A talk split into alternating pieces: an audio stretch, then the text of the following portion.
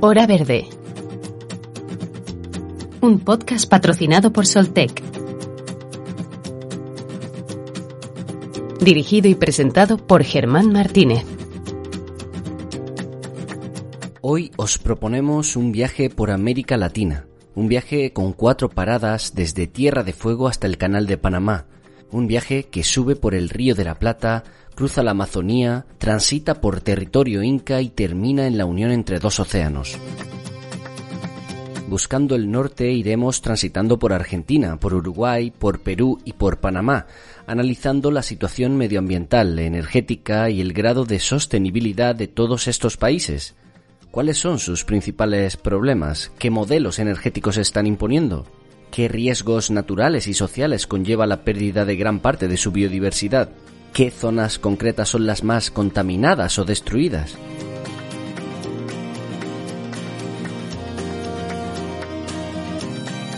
La primera pausa la haremos en Argentina, donde nos recibirá el profesor de Ecología de la Universidad Nacional de Luján, Horacio de Belaustegui.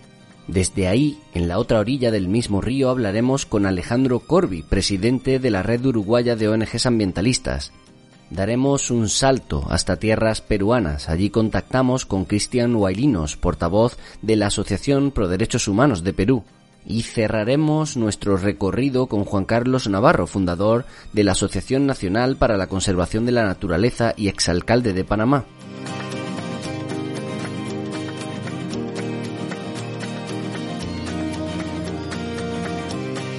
Les preguntaremos sobre sus regiones, sobre los problemas y fundamentalmente sobre las soluciones que desde sus organizaciones e instituciones proponen para seguir vías de desarrollo hacia una mayor sostenibilidad.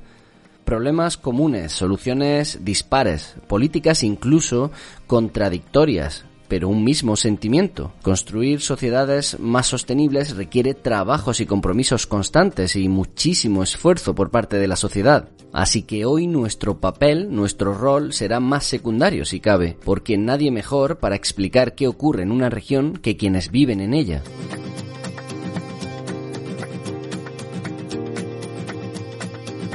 Bienvenidos, bienvenidas. Aquí arranca este episodio tan especial de Hora Verde dedicado a América Latina.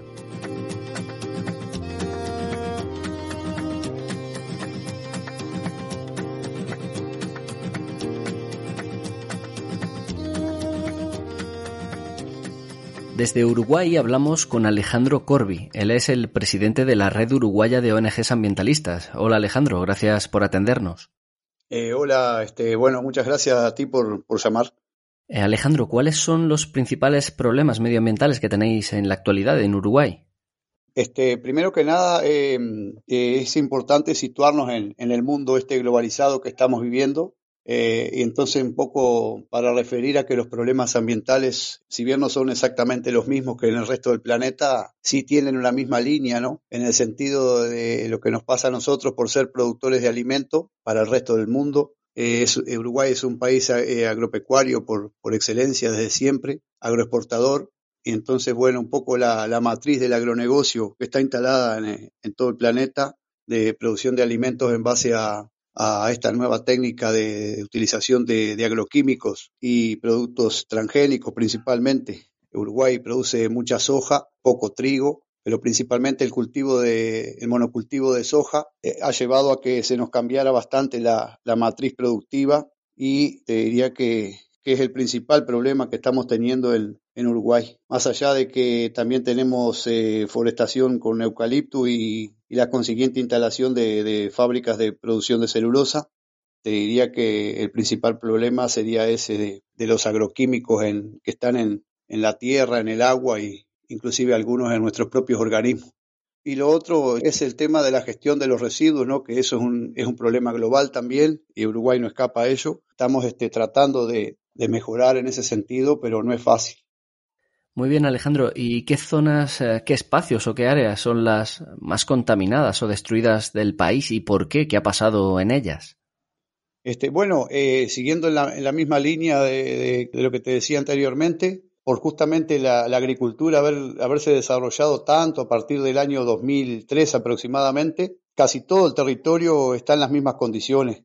O sea, tenemos mucha agricultura en muchas hectáreas y en diferentes departamentos del territorio y eso hace de que en general los problemas sean los mismos. Obviamente que el litoral oeste, que es donde, donde vivo yo, es, es, es el área, vamos a decir, las tierras más productivas, más aptas, es el lugar que tiene este, mayor, mayores problemas de este tipo. Pero, por ejemplo, la cuenca del río Santa Lucía, que es de donde se abastece de agua al área metropolitana de Uruguay, que es Montevideo y Canelones, y que tiene el, el 70% de la población del Uruguay, también tiene desde hace tiempo ya eh, en el agua contaminación por diferentes este, productos. Y por otro lado ha aparecido el tema de las floraciones algales, las cianobacterias, algas, que se reproducen justamente en base a, al exceso de, de, fertilización, al exceso de, sobre todo de fósforo. Y bueno, estas son las cosas que más nos preocupan en la actualidad. El pasado 2019 Uruguay funcionó con energías renovables casi al 100%, en concreto al 98%. El país se ha convertido en un referente en este sentido a nivel internacional, pero, pero ¿es suficiente? ¿Hay alguna cuestión en materia energética que consideráis que deba mejorar? Eh, sí, este, la pregunta es muy buena. Por un lado, estamos muy orgullosos y muy felices de que esto haya sido así. La matriz energética cambió totalmente en el sentido de que, como bien dices tú, ya tenemos casi, casi el 100% operativo en este sentido. Se incrementó desde cero, empezó el tema de energía eh, solar fotovoltaica y este, generación eólica estas dos, estos dos fueron las dos fuentes principales de, este cambio de matriz energética. Y, este, y el problema que seguimos teniendo, quizás que, nosotros nos preocupa, es el de las represas hidroeléctricas, que si bien es renovable, porque Uruguay, por suerte, en eso hace mucho tiempo que, que avanzó en la generación hidroeléctrica, eh, acá en el Río Negro, que es el río que atraviesa el país, tenemos tres represas y después tenemos otra represa grande en el río Uruguay, en Salto. Y el problema que, los problemas que generan este tipo de, sistemas es eh, el embalse que se genera, o sea, la, inundación que hace, la presa que se hace del río previo al, paso por la, por la generación de energía. Ahí en estos lugares justamente es donde tenemos la, mayor tasa de reproducción de cianobacterias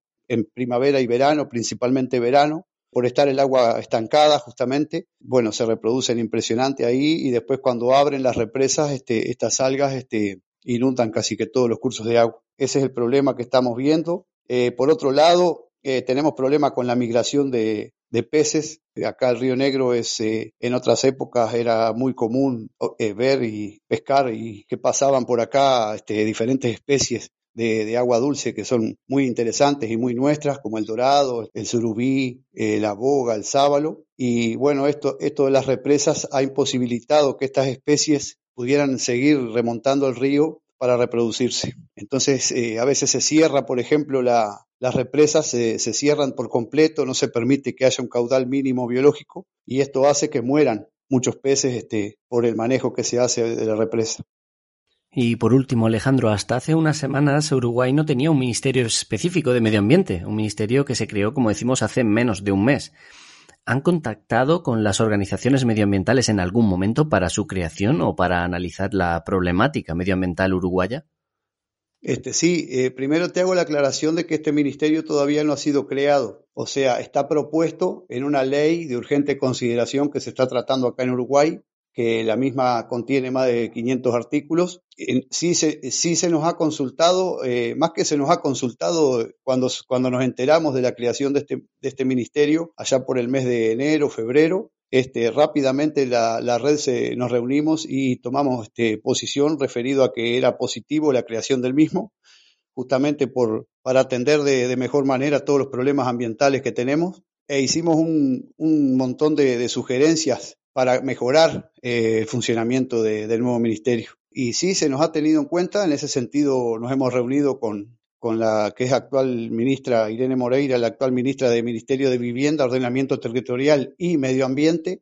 Y bueno, esperemos que, que la creación del mismo va a demorar un poco porque eh, hay que votar toda la ley de presupuesto ahora después de, votar la LUC y después de votar la ley de presupuesto, este, bueno, va a llevar un tiempo que se establezca el ministerio, que comience a funcionar. Calculamos que va a ser para el año que viene, el 2021. La red sí pretende estar este, muy relacionada con este ministerio para que justamente nosotros la fortaleza grande que tenemos es que como la red es una organización de segundo grado, tiene organizaciones de base de casi que de todo el territorio, somos los que estamos en, los lugares donde suceden las cosas, entonces es importante que se nos consulte y que no sea siempre esta, esta, esta mirada un poco capitalina que tiene el Uruguay desde Montevideo, la que termine primando. Nos parece importante que se tenga en cuenta a los que estamos en los territorios viviendo y trabajando.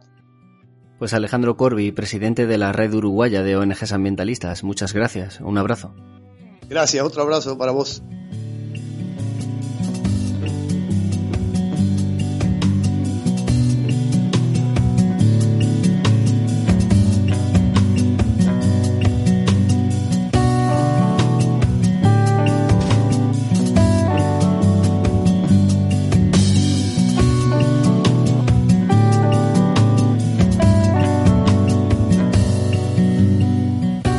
Ignacio de Belaustegui es profesor de Ecología en la Universidad Nacional de Luján y presidente de la Fundación Biosfera de Argentina. Hola Horacio, ¿cómo estás?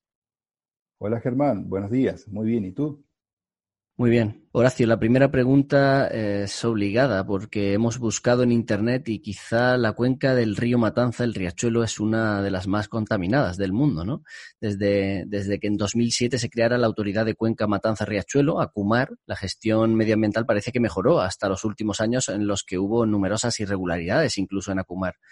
La cuestión es que aún sigue siendo una de las cuencas eh, hidrográficas más contaminadas del mundo. ¿Cómo está el río y los organismos responsables de su cuidado?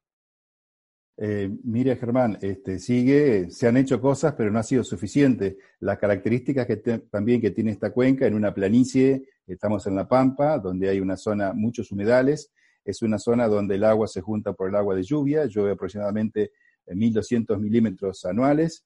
Este, hay mucha gente que vive, aproximadamente el 15% de nuestra población vive en estos 2.200 kilómetros cuadrados, que es el área que abarca la cuenca, así que te imaginas que 6 millones de personas es muchísimo. Aparte hay 12.000 empresas que vuelcan los contaminantes desde frigoríficos, industrias de petróleo, de petróleo industrias de plástico, industrias metalúrgicas. Es un área sumamente eh, compleja, eh, hay mucha escasez, hay gente marginal, realmente pobre en esta zona, y lo que se ha hecho realmente, el famoso que vos decís, la autoridad de la cuenca Matanza, Riachuelo, Acumar, que aúna la nación, la provincia y la ciudad de Buenos Aires, se ha hecho, pero se ha hecho bastante poco, porque realmente cuando cambian los gobiernos, esto realmente no se debería ajustar como corresponde. Entonces, hay desfasajes y lamentablemente hoy por hoy el riachuelo sigue eh, contaminando. Otro problema acuciante en Argentina es la deforestación. Según estimaciones de la FAO, la tasa de deforestación en Argentina es una de las más altas de América del Sur, con un 0,8% de deforestación anual. ¿Cuál es la situación del bosque argentino? Bueno, entre 1990 y el 2017 se han perdido 7,7 millones de hectáreas. Esto es en la zona del Gran Chaco, que es una superficie, para que tengan ustedes idea en Europa, que es de la superficie de los Países Bajos aproximadamente el, desmonte es terrible realmente porque avanza la frontera agropecuaria. Esto involucra a las provincias del norte de nuestro país, de Santiago del Estero, de Salta, de Chaco y de Formosa. Eh, trae también una gran cantidad de problemas en cuanto a la eh, erosión hídrica, porque dejando los, los campos descubiertos, sin esa, eh, esos bosques, realmente se erosiona toda la, parte fértil del suelo y si no está cubierta, este, se erosiona y se desertifica. Es una zona donde ha avanzado muchísimo la eh, frontera agropecuaria. Toda la parte de soja, soja, soja, realmente es terrible porque eh, ha destruido lo que es eh, los bosques. Son surtideros este, de agua y por otro lado también son ecosistemas magníficos de biodiversidad. ¿Y cómo está la salud general de, las zonas más sensibles y de los espacios protegidos argentinos? Argentina tiene uno de los espacios más, menos protegidos eh, comparando con Colombia, con Perú, que aproximadamente algunos tienen el 10% de, de su área en áreas eh, de reservas. Argentina creo que tiene el 2%, 2 y pico por ciento de áreas de reserva. Por suerte, las pocas áreas o las muchas áreas que tenemos de reserva en nuestro país están protegidas. Eh, tienen el sistema de parques nacionales y después el sistema que tienen las provincias. Eso, por suerte, este, se ha protegido bastante, está bastante protegido. Y Horacio, eh, según tú o según la Fundación Biosfera, ¿cuál es el mayor reto medioambiental al que se enfrenta Argentina en los próximos años? ¿O los retos a los que se enfrenta el país? Argentina es muy rica y muy extensa. Eh, yo creo que todo lo que es el tema de biodiversidad hay que aumentar las áreas protegidas, hay que educar a la gente para que pueda proteger la biodiversidad. La biodiversidad tiene un, rol muy importante con la humanidad y con la, nuestra población. Eh, de alguna forma tiene el efecto diluyente y el efecto amortiguador en cuanto, por ejemplo, a lo que nos está pasando hoy en día con el tema del coronavirus y con las distintas este, eh, problemas de enfermedad. Debería alertarse que no es únicamente la especie humana, sino es la biodiversidad que habita esa gran fábrica de la vida que es la biosfera, que son esos 20 kilómetros de espesor que rodea la Tierra y donde eh, justamente es donde la, la, vida surgió y surge. Y hoy en día estamos este, de alguna forma eh, destruyendo esa biodiversidad y esa, eh, esos ambientes de suelo, de agua, de tierra, que son esenciales y vitales para el desarrollo de la vida. Argentina no escapa de esto y creo que todo el tema de la minería, por ejemplo, todo el tema de la gestión de residuos, este, deberíamos eh, ser más cuidadosos para realmente impactar menos, lo menos posible el ambiente y que sea un ambiente sano donde precisamente la biodiversidad donde se encuentra el hombre también se pueda desarrollar. Y Argentina, como es un, eh, país productor de alimentos, también deberíamos trabajar un poco más para que esa producción de alimentos sea más sustentable, es decir, usar menos agroquímicos y tratar de preservar más el suelo para que no haya tanta erosión. Pero es necesario alimento, pero hay que producirlo de una forma más sana para que ese impacto negativo se disminuya. ¿Y la desigualdad económica del país también se traduce en una desigualdad medioambiental, Horacio? Sí, nosotros estamos dentro de las generalidades de la, de, la, ley, es decir, vemos en un mundo donde por Forbes tenemos supermillonarios que tienen muchísimo dinero y está bien si lo este, consiguieron de buena fe que lo tengan, pero también tiene que pensar que ese dinero es necesario también invertirlo para que eh, preservar la biodiversidad de la cual está también el hombre, si no, no van a poder cobrar ni sus intereses ni la plata realmente que puedan trabajar con ese dinero. Así que yo creo que hay que advertir que el dinero es interesante, pero también debe contribuir a, la, eh, a revertir, ¿no es cierto?, los procesos de contaminación y sobre todo de educación a la comunidad, de reflexión, ¿no es cierto?, para poder tener un planeta, ¿no es cierto?, mucho más este, sustentable y no como ahora que estamos en julio del 2020 y ya no hemos comido prácticamente la energía y los recursos de este año, es decir, la capacidad de carga ya la sobrepasamos. Así, muy poco tiempo vamos a poder seguir. Y justamente esta colisión que es justa la aparición del COVID-19 es precisamente porque estamos sobreexplotando de una forma totalmente irresponsable los recursos que justamente vitales para el desarrollo de nuestra especie. Obviamente no de una forma antropocentrista, sino como parte, ¿no es cierto?, de esa biodiversidad de la cual nosotros somos partes en esa retrófica. Pues Horacio de Delaustegui, presidente de Fundación Biosfera de Argentina, gracias por acompañarnos en Hora Verde. Germán, ha sido un gusto compartir tu programa y hasta pronto. Muchas gracias.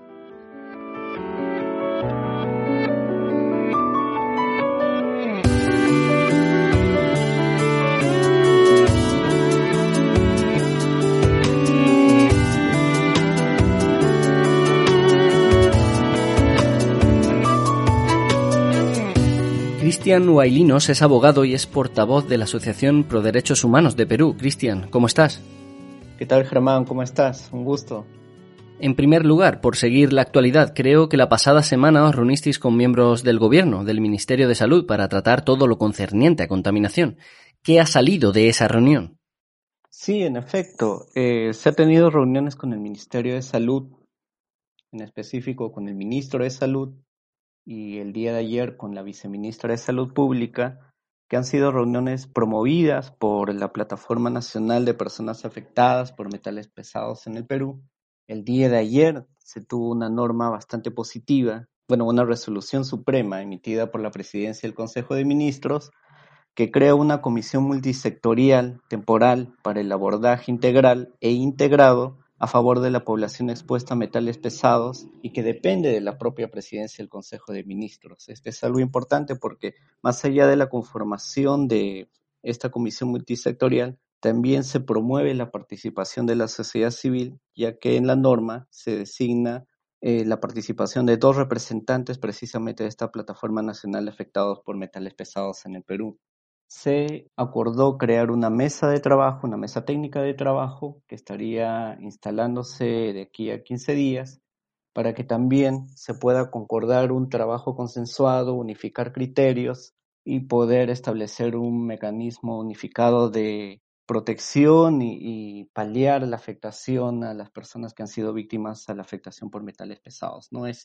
Son dos temas bastante importantes, son positivos, esperanzadores, sobre todo para la población peruana, que en la mayoría de, las zonas pues ha sido afectada por, esta contaminación y esperemos pues que eh, el Estado pueda canalizar las solicitudes de las, de las víctimas, de sus familiares, y encontrar pues soluciones concretas y efectivas a, lo que requiere la población. Sí, de hecho, además, eh, Perú tiene el contraste de contar con una riqueza natural extraordinaria, pero también con algunos enclaves muy destruidos o muy contaminados. De hecho, es famoso el caso de La Oroya, que se suele poner de ejemplo como uno de los lugares más contaminados y destruidos del planeta. Eh, con respecto a él, ¿hay alguna novedad con respecto al complejo metalúrgico? ¿Sigue en la misma situación ambiental, social y laboral o ha mejorado en los últimos tiempos? Bueno, el tema de La Oroya es un tema ya de larga data, la verdad. La contaminación ambiental en la zona tiene muchos años y la mayor afectación ha sido en la década de los 90 a raíz de eso hubo denuncias a nivel interno, eh, hubo incluso un pronunciamiento del propio Tribunal Constitucional peruano a favor de las víctimas de contaminación ambiental para poder proteger y dar una atención integral de salud a toda la comunidad de Loroya. Sin embargo, el Estado no ha sabido cumplir eso de manera eh, oportuna y a raíz de ello pues se tuvo que acudir ante la Comisión Interamericana de Derechos Humanos. Por un lado solicitando la adopción de medidas cautelares a favor de un grupo de pobladores y por otro lado presentando pues una petición, una demanda contra el Estado peruano por la afectación a los derechos a la vida, a la salud, al medio ambiente, a la, eh, tutela judicial efectiva eh, a favor de, esta población. Si bien las medidas cautelares fueron otorgadas el 2007 y fueron ampliadas a otro número de, personas en el 2016. Lamentablemente el Estado peruano pues al día de hoy no ha implementado efectivamente eh, una atención integral y sobre todo una atención especializada a favor de las víctimas de exposición a los metales pesados. Esto se ha venido dando hasta el día de hoy. Ha habido una serie de, situaciones en las cuales incluso el propio complejo metalúrgico ha dejado de funcionar por unos años Ahora se ha estado reactivando en dos circuitos, que son el circuito de zinc y el circuito de plomo, pero falta la reactivación de un tercer circuito que está pendiente porque todavía no se cumplen con los estándares eh, medioambientales. Sin embargo, eh, algo que nos parece un poco preocupante es no solo la no implementación de las medidas cautelares, sino también que el caso ante la Comisión Interamericana ya está hace mucho tiempo pendiente de que eh, se dé un pronunciamiento desde la comisión sobre el fondo del caso. Y con ello eventualmente el caso pueda ser elevado a la Corte Interamericana de Derechos Humanos y tener una sentencia de carácter histórico por el tema de que, que compete pues la responsabilidad internacional de un Estado por la contaminación ambiental en el marco de la vulneración de derechos humanos. Sin embargo, eh, ya son varios años, si mal no recuerdo, desde el 2012, que estamos a la espera de este informe de fondo. Sí, y estos contrastes que comentabas de Perú eh, se destacan en su enorme biodiversidad, que además en relación con las comunidades ha creado una gran agrobiodiversidad, con más de 1.500 variedades nativas de cultivos. Aprovecho estos datos para preguntarte, Cristian, ¿cómo es la situación medioambiental y de la biodiversidad actual en Perú? Bueno, el Perú e, es conocido mundialmente por tener una biodiversidad muy grande, muy exquisita, muy, muy compleja. Eh, en un solo país están eh, tres regiones, costa, sierra, selva, y ese es algo pues que realmente a nosotros nos llena de orgullo. Lamentablemente, el gran contraste está pues en que el Estado ha promovido eh, actividades mineras, también actividades petroleras, pero sin tener, digamos, un cuidado adecuado sobre el medio ambiente y la salud de las personas que habitan cerca de estas actividades extractivas. ¿no? Entonces genera una afectación directa no solo al medio ambiente, sino sobre todo a la salud de las personas.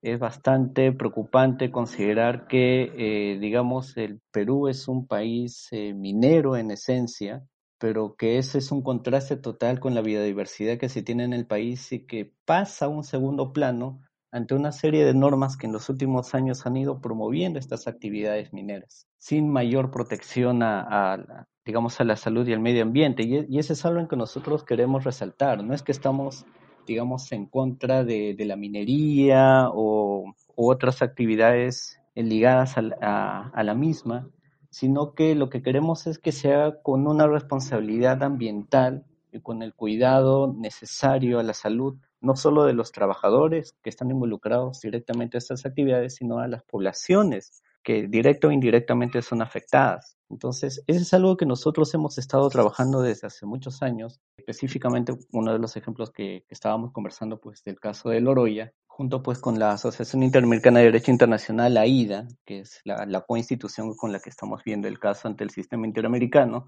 hemos reparado varias deficiencias en el Estado, sobre todo en el tema de salud. Nos llama bastante la atención, y aunque no lo creas, que en un país con una amplia actividad minera, como es el Perú, solamente exista un toxicólogo en todo el país, una toxicóloga para ser precisos.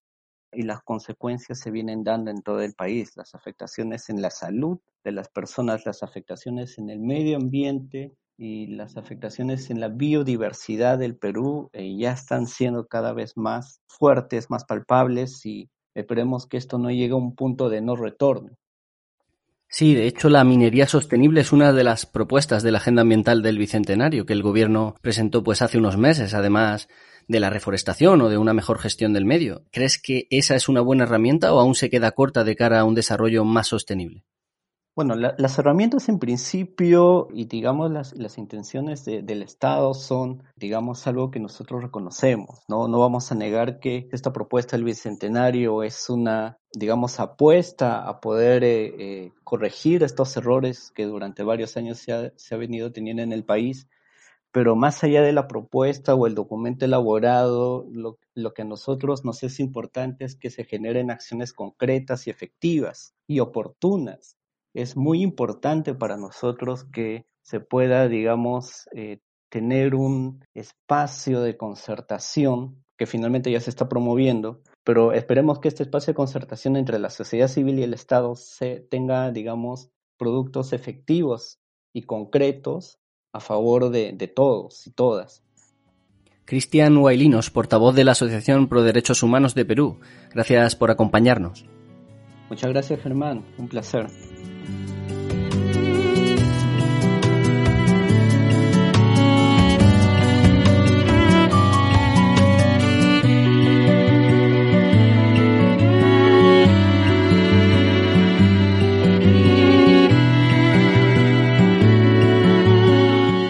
Carlos Navarro, exalcalde de Panamá y CEO en, Solar. Bienvenido.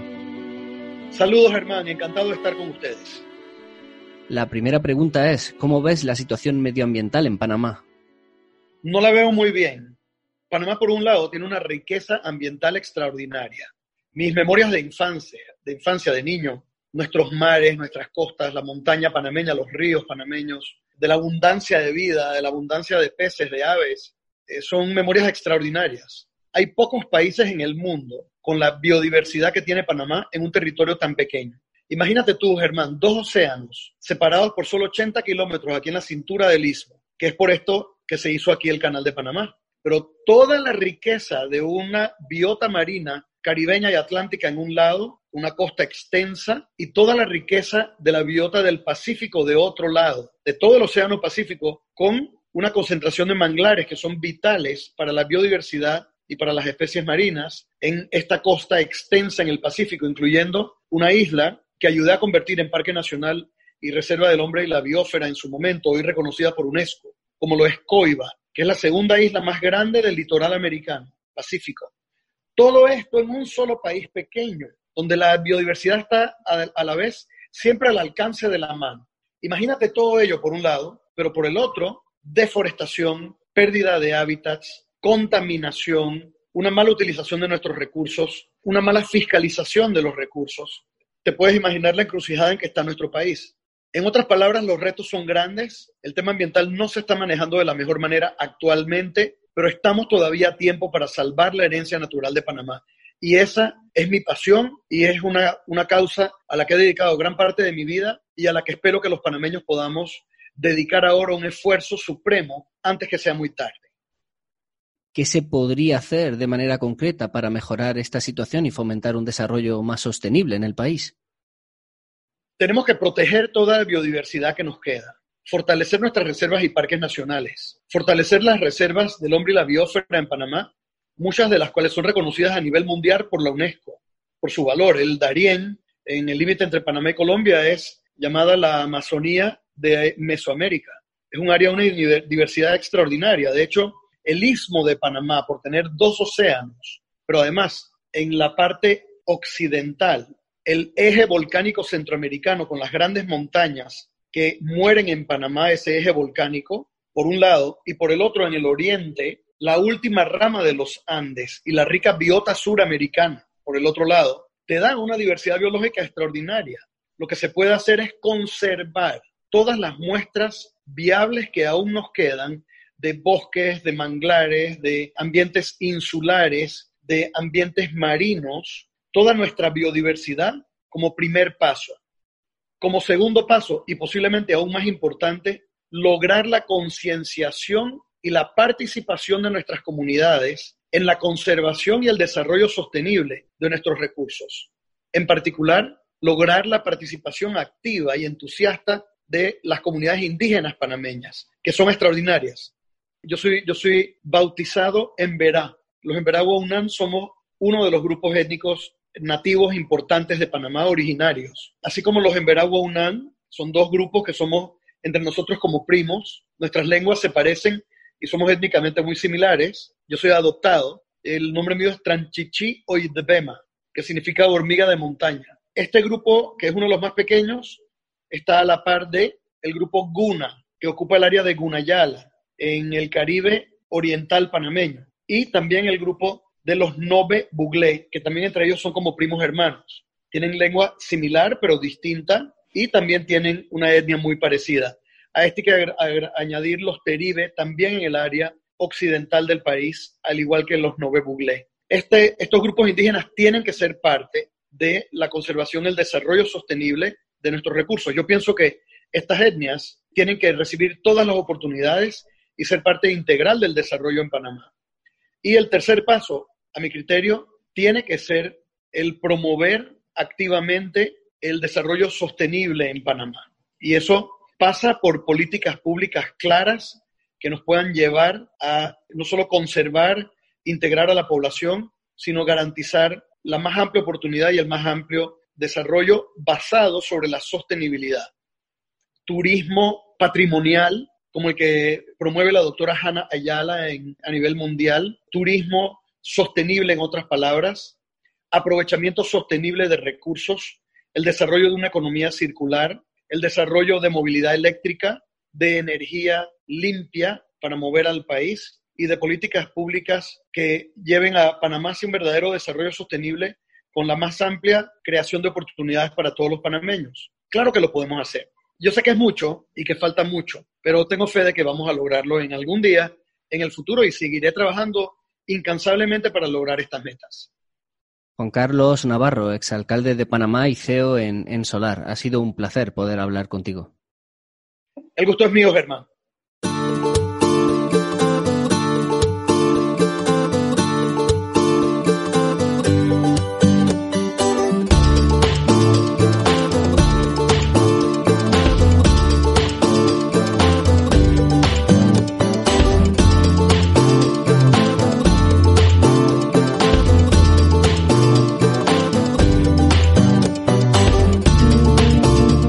Obviamente es imposible recoger en un solo programa la situación de todos los países, pero no descartamos seguir haciéndolo, de hacer segundas partes para extender el conocimiento de América Latina.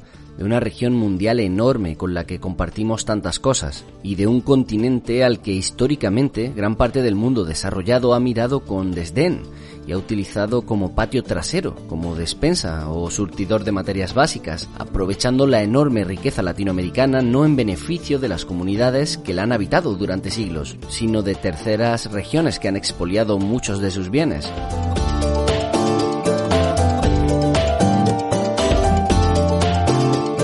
Actualidad, la región comparte los grandes problemas medioambientales globales, entre los que destacan la pérdida de una tremenda biodiversidad o la emergencia climática, pero además añaden localismos, endemismos, riesgos y situaciones muy particulares que responden a sus aspectos más únicos.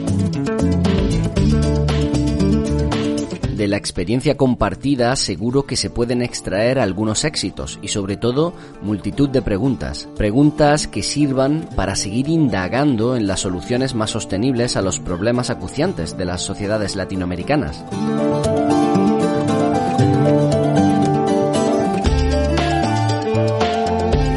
Y de una de esas cunas, de Uruguay, llegan las palabras del escritor Eduardo Galeano.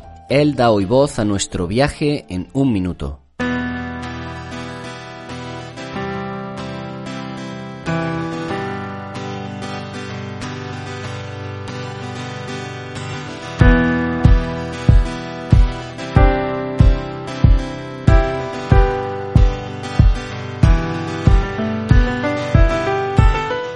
Ecuador incluyó los derechos de la naturaleza en su constitución, Eduardo Galeano escribió un artículo llamado La naturaleza no es muda. El escritor uruguayo firmó lo siguiente. El mundo pinta naturalezas muertas, sucumben los bosques naturales, se derriten los polos, el aire se hace irrespirable y el agua intomable, se plastifican las flores y la comida, y el cielo y la tierra se vuelven locos de remate pero los derechos humanos abarcan a la naturaleza. Aunque bien sabe la naturaleza que hasta las mejores leyes humanas la tratan como objeto de propiedad y nunca como sujeto de derecho.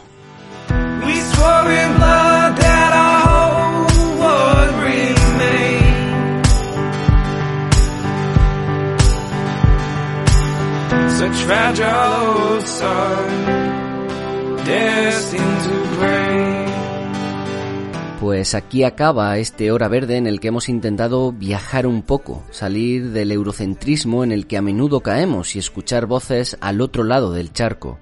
La próxima semana hablaremos de energía nuclear, una cuestión que crea grandes controversias y pocas certezas entre tanto ruido. Por eso intentaremos plantear todos los puntos de vista de un debate que está más vivo que nunca, justo cuando los modelos energéticos de los países se encuentran en la decisión estructural de tomar uno u otro camino.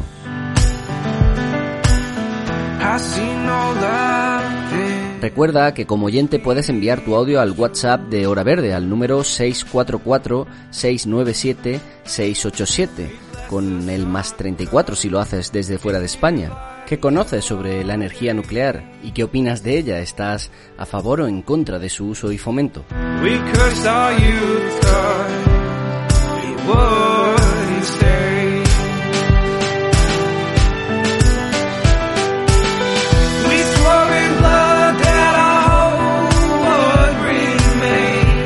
Pero eso será el próximo jueves. Esperamos que tras el programa de hoy tengáis más preguntas. Hasta entonces, gracias por estar ahí al otro lado una semana más.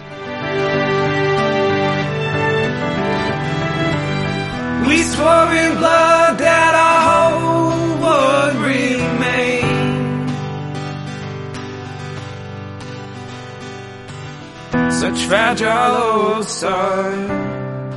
Destined to break.